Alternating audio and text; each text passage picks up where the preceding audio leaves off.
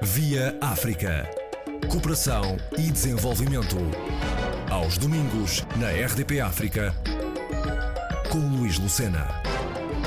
A partilha de experiências em saúde no seio da lusofonia e as abordagens de interesse comum são aspectos que serviam de mote para realizar webinars especiais dedicados às dinâmicas na diplomacia global na era Covid-19 os impactos e os desafios, quer nas organizações de saúde do espaço lusófono, quer na investigação científica e na cooperação na África lusófona, mereceram toda a atenção dos participantes.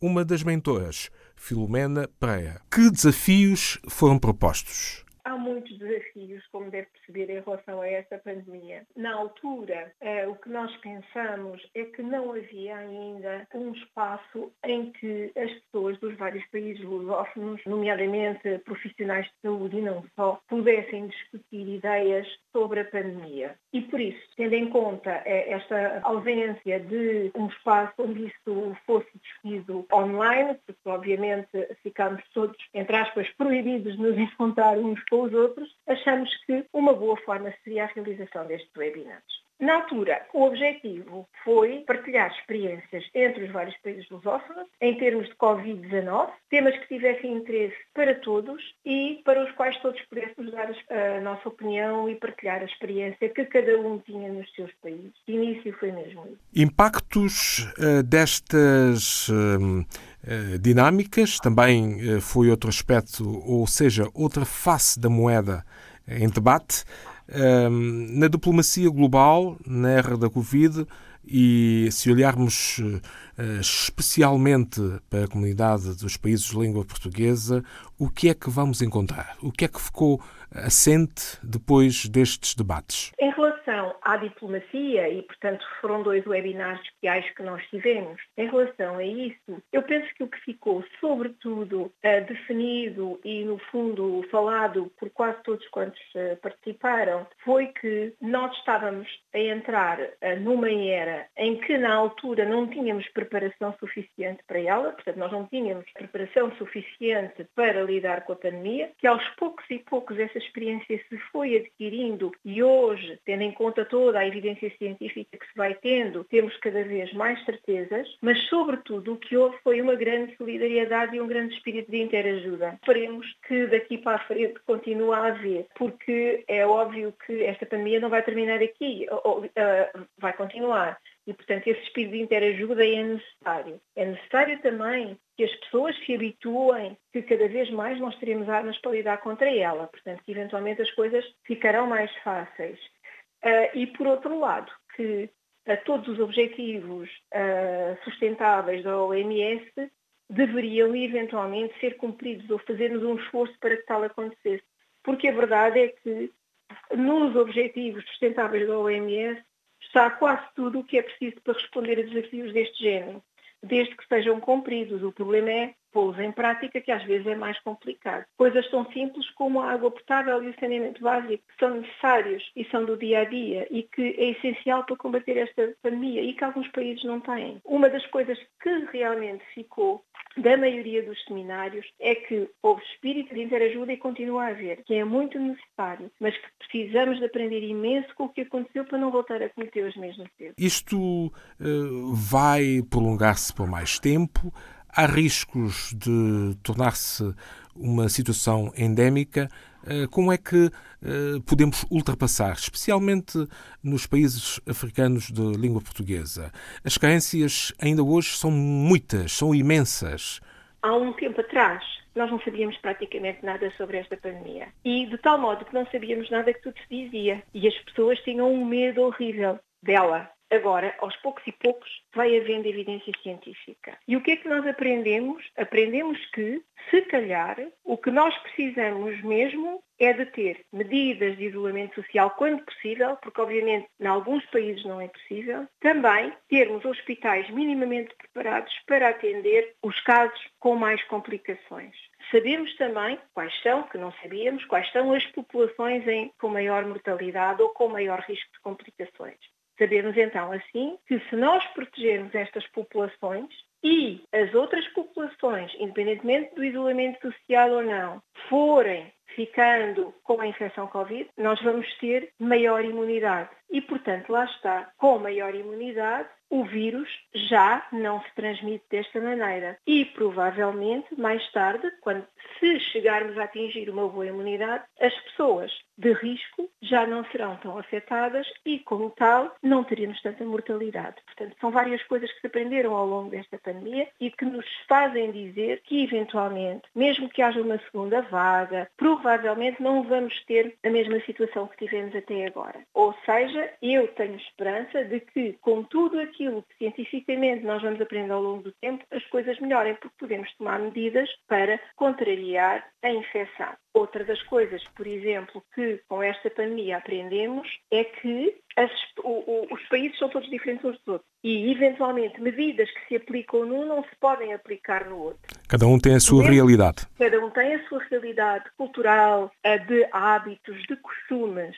É, é, toda a gente sabe, nós nunca poderíamos, eventualmente, aqui em Portugal, aplicar aquilo que foi aplicado na Suécia. Porquê? Porque os suecos são muito diferentes dos portugueses. E a vida que eles fazem também é diferente da nossa. E o mesmo provavelmente acontecerá nos países africanos de expressão portuguesa. Eles não podem aplicar exatamente tudo aquilo que nós aplicamos aqui ou que se aplicou na Europa porque a realidade é diferente. Portanto, as medidas têm que ser adequadas. Na certeza, porém, quanto mais conhecimento científico nós tivermos, melhor o combate ao vírus. Quer na Europa, quer nos países africanos, quer na Ásia, seja onde for. Hoje, mais do que nunca, a cooperação no domínio da saúde, no seio da CPLP, torna-se prioritária.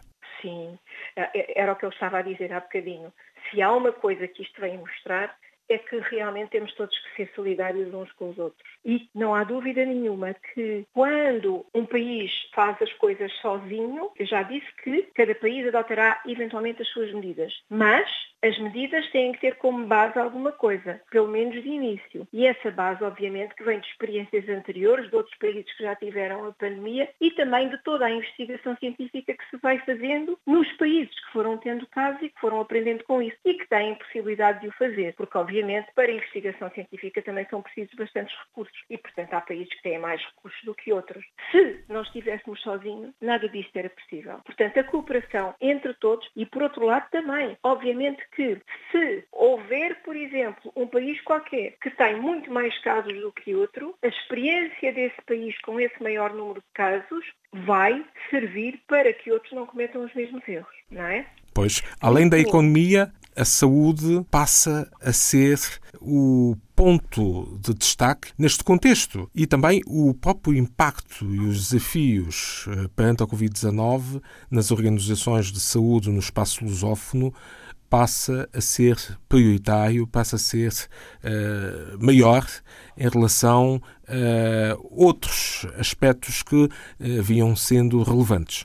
Sim, obviamente que tem-se pensado imenso em todo o impacto económico que uh, a infecção Covid-19 trouxe. E sabemos que é verdade, vai acontecer. Não sabemos quanto, nem sabemos quando, mas esse impacto económico vai acontecer.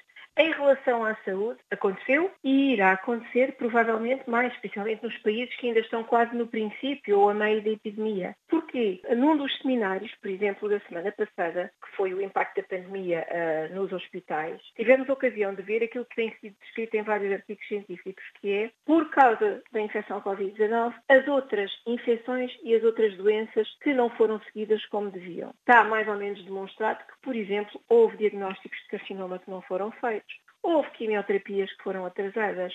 Houve doentes com tuberculose que não foram tratados e, portanto, que transmitiram a infecção a outros. Uh, o número de atendidos, quer na consulta, quer nas urgências de outras doenças que não Covid-19, diminuiu e, portanto, o que nós temos é uma situação em que, sim senhor, respondemos muito bem à pandemia, mas fomos deixando para trás outras situações cuja gravidade nós só vamos conseguir perceber daqui a um tempo e que nos vai provavelmente afetar a todos, em qualquer país, tanto num país de grandes recursos como nos países de fracos recursos. Vamos ter problemas com as doenças que não foram tratadas atempadamente. E, portanto, essa é outra coisa que uh, acho que aprendemos. Temos que ter estruturas que nos permitam, ao mesmo tempo, acorrer a uma pandemia, mas sem descuidar as outras doenças. Há peritos que uh, até já dizem que hoje, mais do que nunca, convém os governos, e estamos a falar do espaço de língua portuguesa e maiormente dos países africanos da língua portuguesa,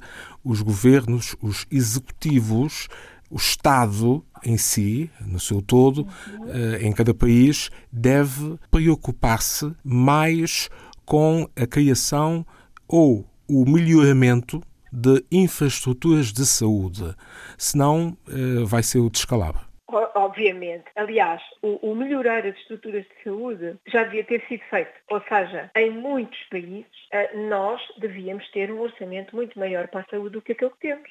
não é? Nós temos orçamentos para outras rubricas muito maiores do que temos para a saúde. E, na verdade, a saúde, o principal bem que qualquer indivíduo pode ter. E, portanto, se isto já era premente antes da pandemia, muito mais agora, porque neste momento, o que ter um grande investimento, não só para que estas estruturas que foram agora feitas continuem a funcionar como deve ser, como também temos que recuperar todas aquelas situações que não foram atendidas na altura. Por exemplo, em Portugal, há muitos hospitais que ainda não estão de todo a funcionar a 100% na recuperação dos dentes que não foram atendidos. E já passaram uns tempos depois do desconfinamento que aqui se deu, por exemplo. E noutros países é a mesma coisa. Portanto, ainda não estamos a trabalhar a 100%. Por exemplo, estamos a trabalhar muito em teleconsulta. É verdade, em alguns casos funciona, mas todos os doentes que requerem um melhor exame objetivo ou que necessitam de tratamentos, obviamente que a telemedicina não funciona. É muito boa, ajudou imenso, mas agora precisamos de pensar como é que vamos retomar a atividade normal. Há pessoas que lhe chamam a nova normalidade. Eu, por acaso, não sei, porque a nova normalidade a mim faz-me alguma impressão. Eu acho que temos que tentar voltar ao normal, evoluindo, que é isso que nós temos feito ao longo do, do tempo, é o que o homem tem feito ao longo do tempo.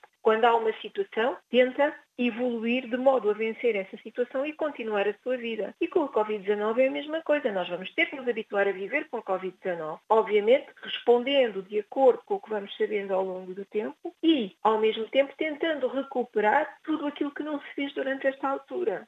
E as esperanças para já uh, estão nas uh, futuras próximas vacinas? Pois, as futuras próximas vacinas, nós não sabemos quando é que as teremos, não é? Sabemos que há imensas uh, vacinas a, a, serem desenvolvidas, há uma ou outra que eventualmente estão a ser testadas, mas ainda sabemos muito pouco e provavelmente essa vacina ainda vai demorar. Por isso eu digo, neste momento, não temos uma terapêutica propriamente dita. Sabemos que há alguma terapêutica que eventualmente fará algum efeito, mas não um efeito mais, não é uma coisa que se possa dar e que se diga o doente ficou bem imediatamente ou dois ou três dias depois. Não, são coisas que ajudam na recuperação e que eventualmente podem não deixar que a doença complique. Sabemos também que as vacinas estão em desenvolvimento, mas eu acho que estamos muito longe de ter quer uma cura eficaz, quer uma vacina. Uma cura eficaz estou a fazer de usando a terapêutica. Pronto. Obviamente as pessoas curam, mesmo sem terapêutica, a grande maioria. E ainda bem.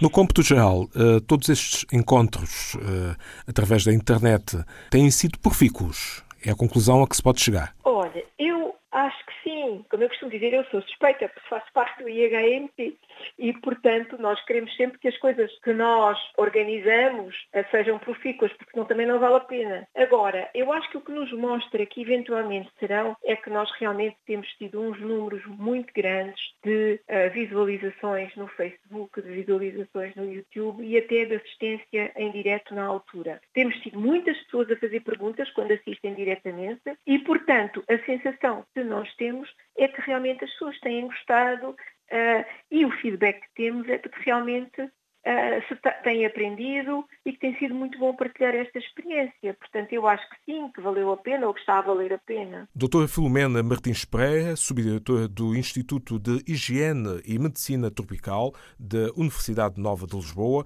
entidade que, em parceria com a Associação Portuguesa de Administradores Hospitalares, organizou seminários por videoconferência sobre os impactos e os desafios na era Covid-19 no espaço da lusofonia. Via África. Cooperação e desenvolvimento. Aos domingos, na RDP África, com Luís Lucena.